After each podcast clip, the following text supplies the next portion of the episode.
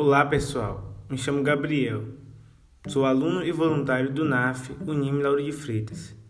E o tema do nosso bate-papo de hoje é De que forma a empatia ao próximo contribui no ambiente de trabalho? A empatia é a habilidade de se colocar no lugar do outro e compreender o seu pensar e agir. É você ter respeito, consideração, paciência, tolerância e flexibilidade.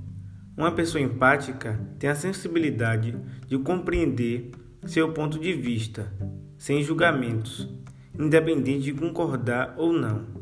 É algo que está muito além da solidariedade. É uma aptidão e deve ser praticada. No ambiente de trabalho não é diferente. A empatia tem grande valor, porque contribui para um ambiente mais harmonioso e de cooperação. Se cada colaborador compreender as limitações do colega, há uma grande chance de o desentendimento diminuir e, com isso, a produtividade aumentar. É de grande importância que o gestor de equipe da organização ensine e cultive a empatia no ambiente de trabalho. Deve-se ter um bom exemplo a ponto de motivar toda a equipe a se desenvolver no mesmo sentido.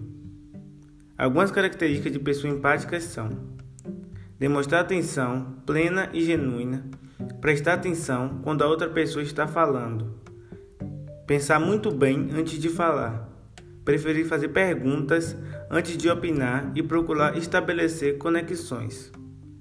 Quando procuramos sorrir no ambiente de trabalho ou em qualquer outro local, tornamos o ambiente mais confiante e leve. Se alguém te procurar, não julgue, apenas escute. Normalmente, quando alguém tenta se aproximar, é porque precisa de ajuda. Chegue no local de trabalho pela manhã e deseje um bom dia a todos. Se você divide a mesa com alguém, mantenha limpa. Demonstre interesse em ensinar aqueles que estão com dificuldade. Evite respostas taxativas e esteja aberto. Pessoal, esse foi o nosso bate-papo de hoje. Obrigado pela atenção e até o próximo. Tchau, tchau.